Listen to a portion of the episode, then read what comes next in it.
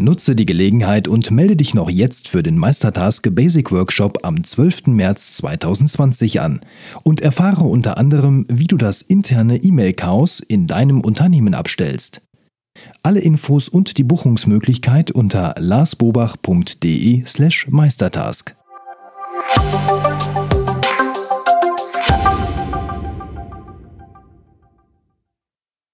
Hallo und herzlich willkommen zu Frag Lars. Wir geben Orientierung im digitalen Dschungel, sodass wieder mehr Zeit für die wirklich wichtigen Dinge im Leben bleibt. Mein Name ist Wolfgang Schüttler und ich stehe auch heute wieder neben dem lieben Lars. Hallo Lars. Hallo Wolfgang. Ja, es ist wieder Zeit für eure Fragen. Wir haben auch eine tolle Rückmeldung bekommen. Da geht es heute mal um den Podcast. Da kommen wir gleich zu. Mhm. Wenn ihr Fragen oder Kommentare, Rückmeldungen jeglicher Art habt, dann per E-Mail an fraglas.larsbobach.de oder hier in YouTube mit dem Hashtag Fraglas unten in den Kommentaren. Wunderbar. Ja, dann geht's los. Fangen wir an mit dem Feedback, Lars, zum Thema Hallo Fokus Podcast. Ähm, da hat mich der Thomas geschrieben. Er sagt, es steigert sich, so ist die Überschrift. Nach den ersten paar Folgen war ich etwas enttäuscht, schreibt er, weil der Inhalt der Folgen nicht das lieferte, was der Titel Hallo Fokus versprach. Mhm. Es war nach meinem Empfinden nur die Fortsetzung des alten Podcasts mit anderer Überschrift. Inzwischen nehmen die Themen Fokus, Organisation, Erfolg in jeder Form mehr Raum ein. Es gibt gute Gedankenimpulse. Besonders die Folgen mit Wolfgang gefallen mir sehr gut. Jetzt weiß ich auch, warum du das rausgesucht hast. Dann mache ich beim nächsten Mal, ich suche beim nächsten Mal eins mit Barbara raus, verspreche ich genau. genau. Ja, das war ein Spaß. ja, okay. Thomas, vielen, vielen Dank für das Feedback. Finde ich, finde ich super. Und ja, äh, du hast absolut recht. Ich bin mit dem Start vom Hallo Focus Podcast auch nicht so hundertprozentig zufrieden gewesen. Wir hatten am Anfang gerade jemand reingenommen, wirklich, das war ja, ist ja schon wirklich eine Berühmtheit quasi. Ähm, und ich dachte, der zündet, aber der hatte mit dem Thema Fokus jetzt gar nichts zu tun. Und äh, das ist mir dann auch aufgefallen. Auch durch so Feedbacks wie von dir hatte ich mehrere bekommen. Und wir drehen das Ganze jetzt wirklich, dass Hallo Fokus auch wirklich der, das Programm ist und der Name Programm wird. Mhm. Wunderbar. Gut. Ja, dann geht's weiter. Der Harald hat uns was geschrieben und zwar sagt er Hallo Lars. Zunächst und das nicht nur aus Höflichkeit bin ich sehr dankbar über deine Arbeit in der digitalen Welt. Okay. Er hat eine Frage und zwar zu Evernote. Er möchte gerne Notizen erstellen, die sich zu einem bestimmten Datum in der Zukunft selbst wieder löschen. Oho. So ein bisschen wie mhm. bei den alten Kriminaldingern. Ne? Achtung, ja, genau. ich zerstört sich genau. von alleine. Genau. James Bond sowas. Genau, genau, James Bond war das korrekt, ja, genau. Also er hätte gerne sowas. Der Hintergrund ist, er hat ganz, ganz viele Notizen und selbst das Verschlagworten und anderweitige Organisieren reicht bei ihm nicht aus. Es sind dann eben zu viele und wenn er nach irgendwas sucht, okay. dann kriegt er einfach da keinen Überblick. Deswegen möchte er die Dinge automatisch in der Zukunft löschen und sucht jetzt eben hier nach einer Möglichkeit. Kennst du da einen Weg, sowas zu machen? Nee, also das kenne ich leider nicht. Also ich, ähm, nee, also ich wüsste nicht. Vielleicht gibt's da Drittanbieter, müsste mal gucken. Gab ja viele, als Evernote wirklich so der Hype oder so ein Hype hatte, da sind ja viele Drittanbieter auf den Zug mit aufgesprungen. Äh, das lässt natürlich jetzt so ein bisschen, ich sag mal, nach, wo Evernote sich ja auch so ein bisschen schwer tut. Aber ähm, nee, kenne ich jetzt persönlich nicht. Müsste man mal recherchieren, ob es das nicht gibt. Was ich mache, um da ein bisschen den Überblick zu bewahren, ich habe halt ein Notizbuch, das heißt einfach Archiv oder bei mir X-Archiv. X-Archiv deshalb, damit es immer schön ganz unten ist, in meiner Notizbuchreihenfolge und da wandert alles rein, was ich nicht mehr brauche. Wird natürlich in der Suche noch durchsucht, aber da schmeiße ich dann sozusagen die Dinge rein, die ich nicht mehr brauche. Fürs Arbeiten, das hört sich ja an, als würdest du viel mit Evernote arbeiten, da viel eingeben. Das mache ich mittlerweile gar nicht mehr, weil der Editor mir wirklich einfach so krumm ist, gerade wenn man Sachen einrücken will oder irgendwie sowas. Den haben sie verbessert. Der war ja wirklich grottenschlecht. Mittlerweile ist er nur noch schlecht. Aber gut ist was anderes. Also solche Sachen richtig arbeiten mit Evernote mache ich so gut wie gar nicht mehr. Ja. Du? Äh, nee, also wirklich Ablage und ein paar ganz kleine Funktionen, aber mhm. ich mache da auch wenig, dass ich mhm. direkt eingebe. Ja, also, ja, ja, das ist wirklich so. Da kommt auch demnächst hier mal ein Video, wo ich erkläre, wie ich das zurzeit mache. Ist vielleicht ganz interessant für den einen oder anderen. So eine Fusion aus GoodNotes und Evernote, das wäre doch der Hit. Ja, ja, das wäre auch gut. Also ich meine, das gibt's ja in Evernote, gibt's ja handschriftlich, aber das geht ja gar nicht. Ne? Auch das ist da nicht optimal gelöst. Ne? Naja, egal. Evernote ist ein eigenes Thema. Gab es übrigens jetzt, hast du mitgekriegt, gab ja ein äh, Video vom, oder nicht ein Video, ein Artikel vom CEO von Evernote, was er jetzt, es braucht alles ein bisschen länger, aber sie machen natürlich riesen Fortschritte. ja, aber mitkriegen tun wir ja nicht so richtig was. Es gibt einen neuen ein neues Backend fürs, fürs äh, Web. Ich meine, das hat man ja schon gesehen, da ja, wollte man ja umschalten. Aber das ist auch schon ein bisschen länger her. Genau. Ja. Naja, das war das Einzige, was sie in den letzten anderthalb Jahren gemacht haben. Ne? Naja, das, was man, zumindest was sie veröffentlicht haben. Ja. Vielleicht machen sie noch sehr viel mehr, das ist natürlich Spekulation und irgendwann macht das ein Big Bang und alle sind happy oder äh, total unzufrieden. Also der in dem, in dem Blogartikel steht, dass sie wohl im Hintergrund wahnsinnig viel gemacht haben. Gut. Hätte ich auch geschrieben. Posten geschoben. Ja, genau. Ja, genau. Kommen wir zum Christian. Der Christian hat eine äh, ganz andere Frage mal. Und zwar sagt er, du hast ja auch eine Akademie und da ja auch einige Videos im Netz, die dann ja irgendwo gehostet werden. Und er fragt jetzt, ähm, kannst du mir eine Empfehlung geben, wo man die Videos am einfachsten und möglichst günstig hosten kann? Ja, Wolfgang, kann ich direkt an dich weitergeben, die Frage, weil du kümmerst dich ja darum. Das mache ja nicht ich. Ja, das stimmt. Also günstig geht es natürlich bei YouTube, da kostet es nämlich nichts, aber das ist nicht unbedingt gut, weil du hast bestimmte Möglichkeiten der, ich sag mal, Sicherheit nicht, was mit deinen Videos passieren soll. Ja, bei YouTube ist im Zweifel einfach erstmal alles da. Wir machen Und für das. jeden sichtbar, ne? Ja, ja, nicht unbedingt. Man kann es natürlich auf privat schalten, aber dann ist, letztendlich ist es einfach nicht gut gehostet, weil man kann ähm, nicht beschränken, dass man das nur von einer bestimmten Seite zum Beispiel genau. betrachten kann. So haben wir oder das nicht ja runterladen auch. oder das oder das geht auch. Ne? Ja, das geht glaube ich auch, aber es ist eben sehr oberflächlich. Also man kann es nicht so fein justieren. Ne? Es ist dann eben halt bei YouTube und kostenlos. Mhm. So, da muss man ein bisschen Geld in die Hand nehmen. Wir sind wie wahrscheinlich 99 Prozent aller anderen Anbieter, die sowas brauchen, auch bei Vimeo. Äh, Vimeo hat eben den unschlagbaren Vorteil, dass ich das sehr fein einstellen kann, wie ich meine Videos hosten möchte bzw. bereitstellen möchte. Ich kann sagen, nur von einer bestimmten Domain können diese Videos gezeigt und aufgerufen werden. Bei uns ist es dann eben die Akademie. Und ähm, ich habe auch drumherum recht gute Möglichkeiten, meine ganzen Videos da zu verwalten. Das ist wirklich schon hochprofessionell, auch werbefrei. Ja, je nachdem, wie viel ich da im Tarif bezahle, habe ich dann auch keinen Vimeo-Aufkleber mehr da drin. Ich kann einen Download-Link anbieten, wo die Leute sich in verschiedenen Qualitätsstufen die Videos runterladen können und, und, und.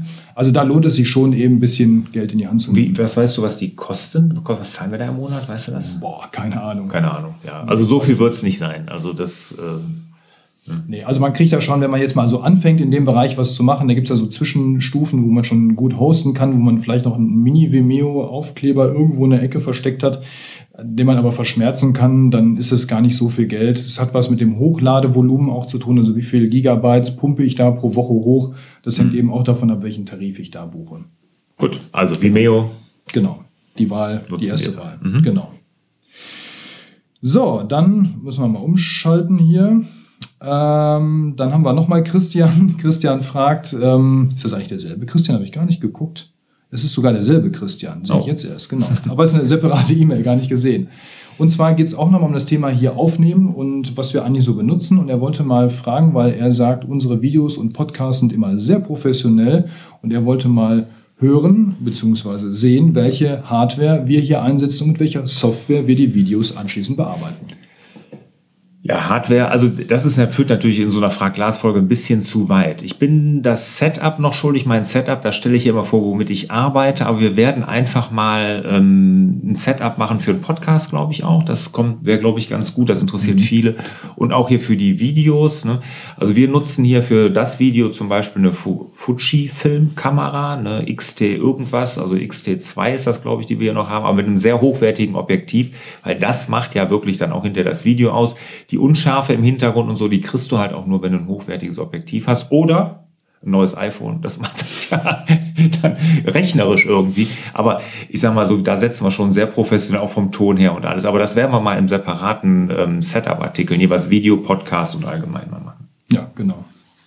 Und für Video nutzen wir Final Cut Pro, ne? also mhm. das von Apple halt. Mhm. Ja. Das kann man schon mal verraten. Genau. Wunderbar, dann haben wir den Alexander. Der Alexander will nochmal das Thema DSGVO, dein Lieblingsthema, aufgreifen. Lars? Na, endlich kommt's wieder. und zwar sagt er, wenn ich das richtig sehe, schreibt er, sind die Apple-Apps und auch alle anderen Apps DSGVO-konform seit Oktober 2018 und hat dazu einen Artikel von Heise verlinkt.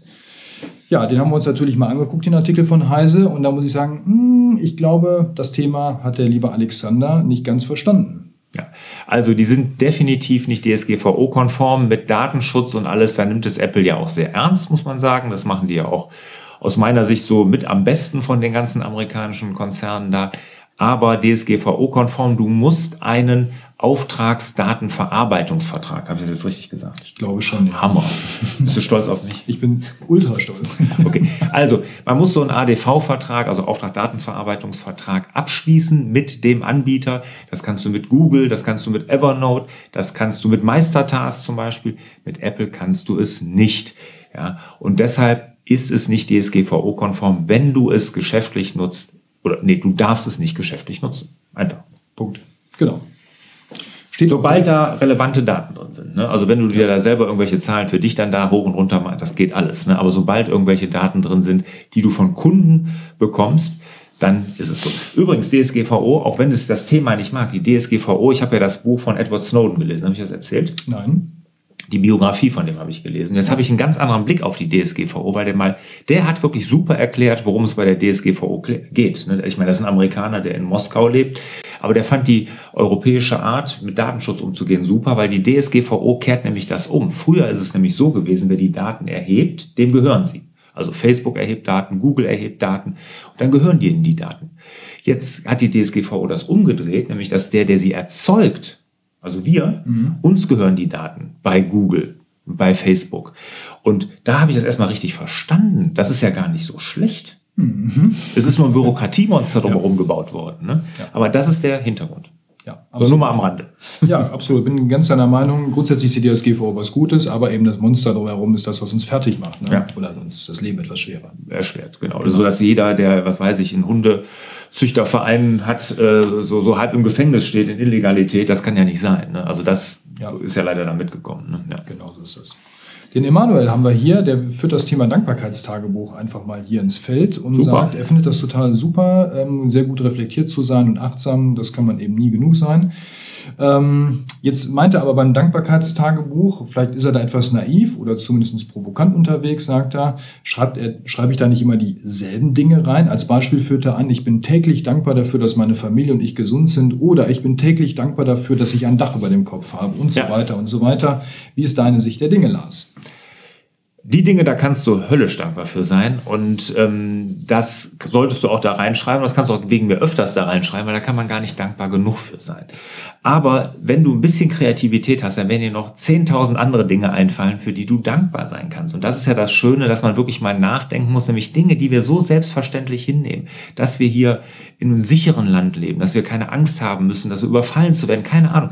Solche Dinge, die wir so als selbstverständlich hinnehmen, die sind nicht selbstverständlich. Auch dafür können wir wahnsinnig dankbar sein. Und da mal sich in sich zu gehen und sich das zu überlegen, tut wahnsinnig gut. Und dankbar ist deshalb so wichtig, Dankbarkeit. Ähm, der amerikanische Motivationskünstler hier, ähm, Tony Robbins, der nennt das ja Dankbarkeit den Highway to Happiness, ne? also die Schnellstraße zum Glücklichsein quasi, weil wer dankbar ist, der kann sich nicht in Grübeleien verfangen, ne? sondern wenn man dankbar ist, dann ist man auch glücklich. Deshalb kann ich das nur jedem empfehlen.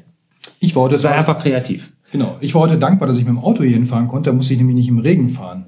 Hm, ich bin mit dem Fahrrad gefahren. Ich bin im Regen gefahren.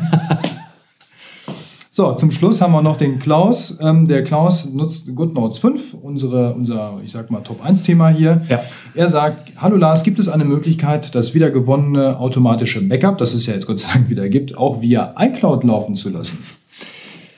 Nee, das gibt es nicht, weil GoodNotes ja eh alles in die iCloud speichert. Ne? Wenn du es nicht auf dem iPad hast, ist eh alles in der Cloud. Ne? Und da, aber da liegt es nicht als PDF. Ne? Da liegt es nee, in diesem GoodNotes-Format. Du kommst auch nicht ja. dran. Also das ist ja im versteckten Ordnerbereich. Genau, genau. Nee, aber dieses automatische Backup, das geht nicht in der iCloud.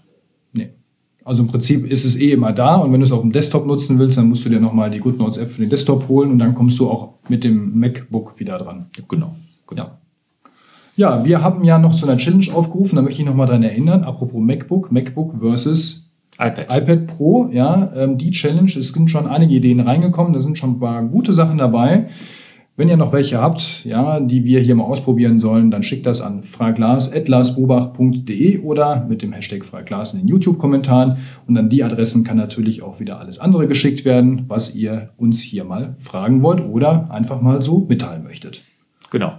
Und Hinweis noch kurz auf den Fokustag, die Fokustage. Wir haben jetzt noch vier weitere Termine dieses Jahr. Wir reisen durch die ganze Republik. Hannover, Berlin, Mannheim, Salzburg, alles dabei. Wer Interesse hat, larsbobach.de-fokustag, da findet ihr die Termine. Wir würden uns freuen, euch da kennenzulernen. Und ich sage dir, lieber Wolfgang, wieder vielen Dank. Sehr gerne. Und euch wieder mehr Zeit für die wirklich wichtigen Dinge im Leben. Ciao. Tschüss.